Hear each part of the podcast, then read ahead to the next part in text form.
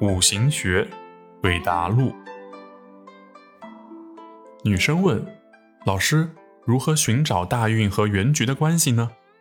大运中的字，如果原局中有，无论是本气还是藏干，都是这个字另外的一种外在表现。如果没有，你就看它对原局的每一个字的影响。